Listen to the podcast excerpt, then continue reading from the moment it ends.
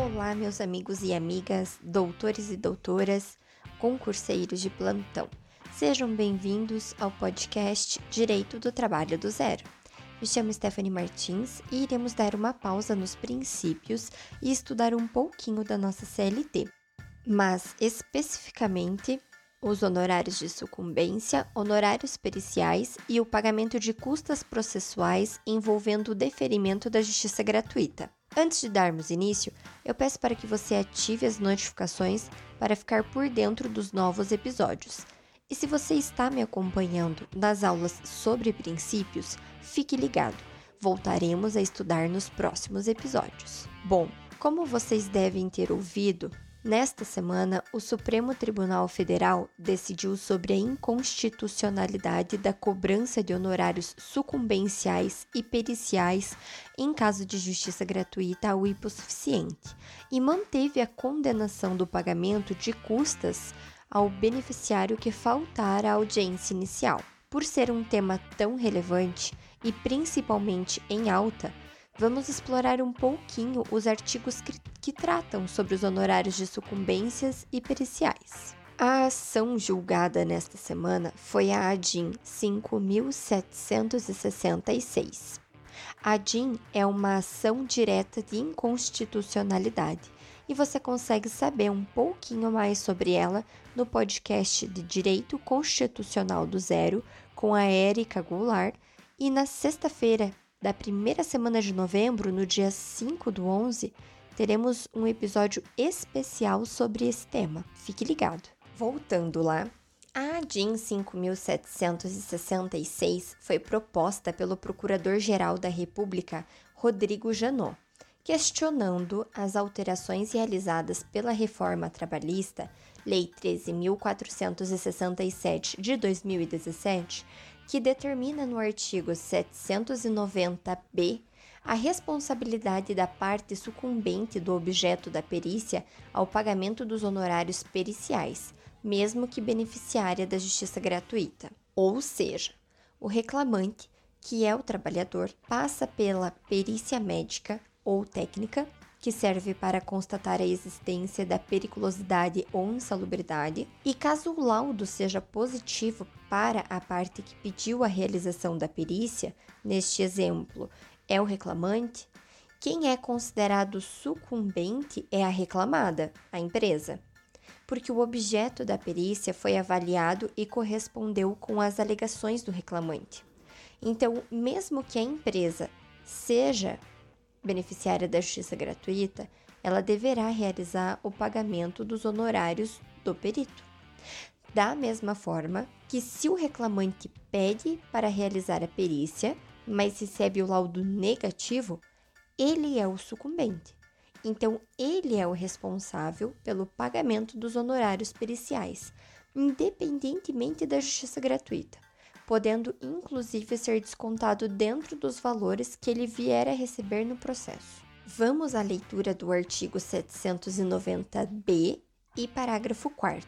A responsabilidade pelo pagamento dos honorários periciais é da parte sucumbente, na pretensão objeto da perícia, ainda que beneficiária da justiça gratuita. Parágrafo 4.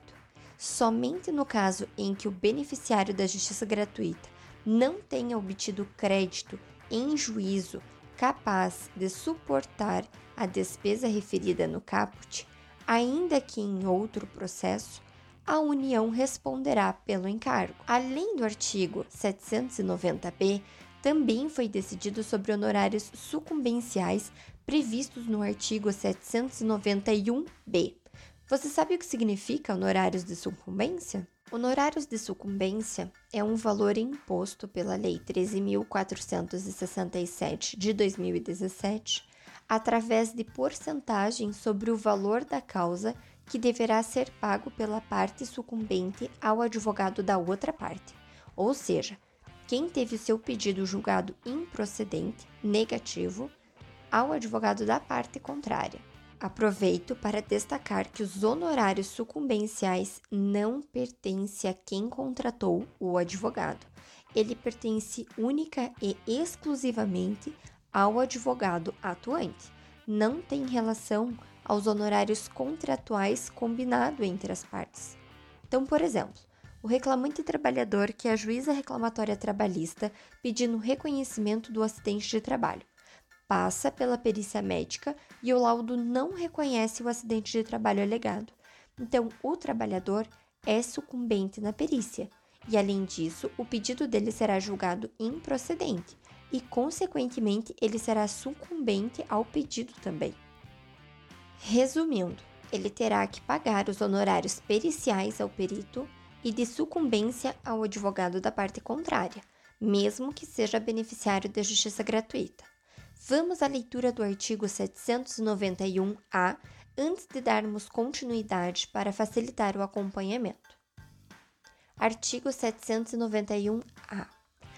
Ao advogado, ainda que atue em causa própria, serão devidos honorários de sucumbência fixados entre o mínimo de 5% e o máximo de 15% sobre o valor que resultar da liquidação da sentença, do proveito econômico obtido ou, não sendo possível mensurá-lo, sobre o valor atualizado da causa.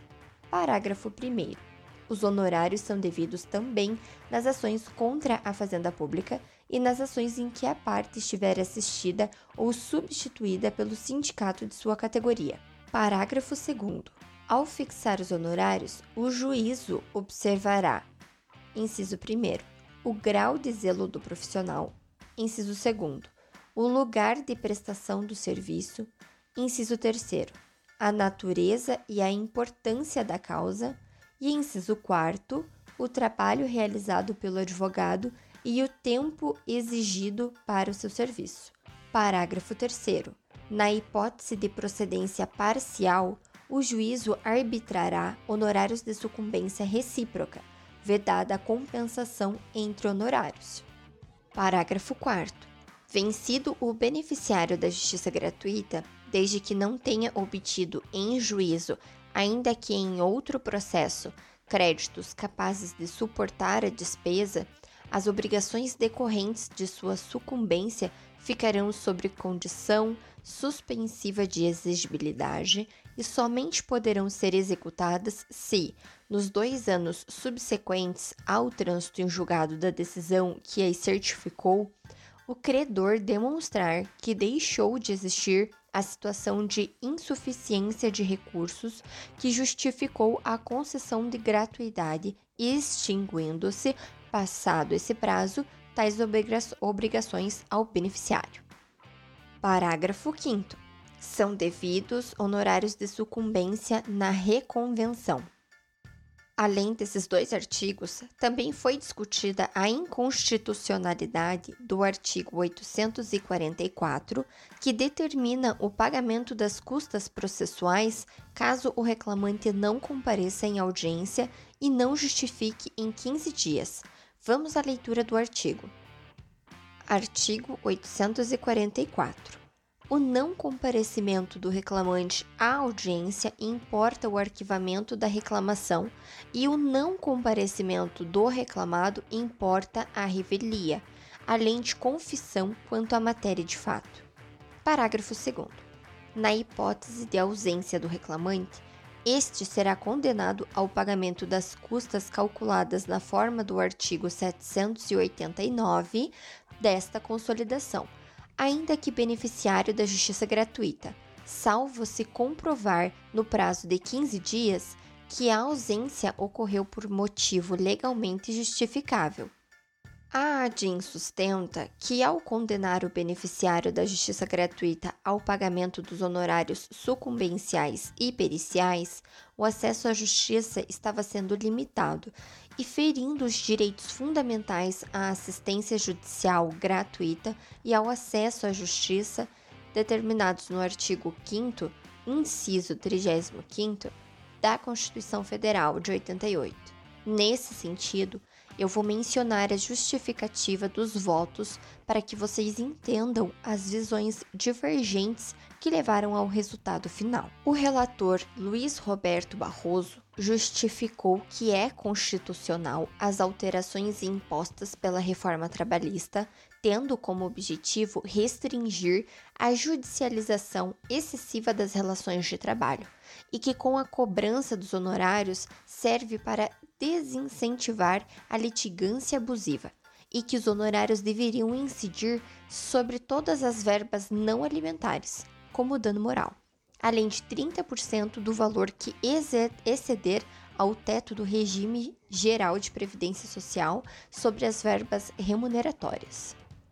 Os ministros Luiz Fux, Nunes Marques e Gilmar Mendes seguiram o mesmo entendimento do relator.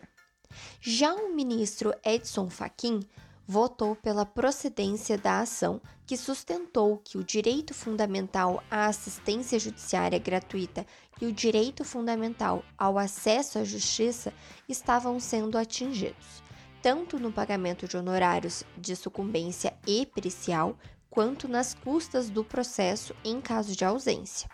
Os ministros Lewandowski e Rosa Weber concordaram com esse entendimento com três votos pela improcedência e três votos pela procedência, Alexandre de Moraes, Carmen Lúcia e Dias Toffoli votaram pela procedência em julgar inconstitucional a condenação aos honorários de sucumbência e periciais, mas pela improcedência do pedido quanto ao artigo 844, parágrafo 2, que impõe o pagamento de custas pelo beneficiário da justiça gratuita que faltar injustificadamente à audiência inicial, julgando esse constitucional.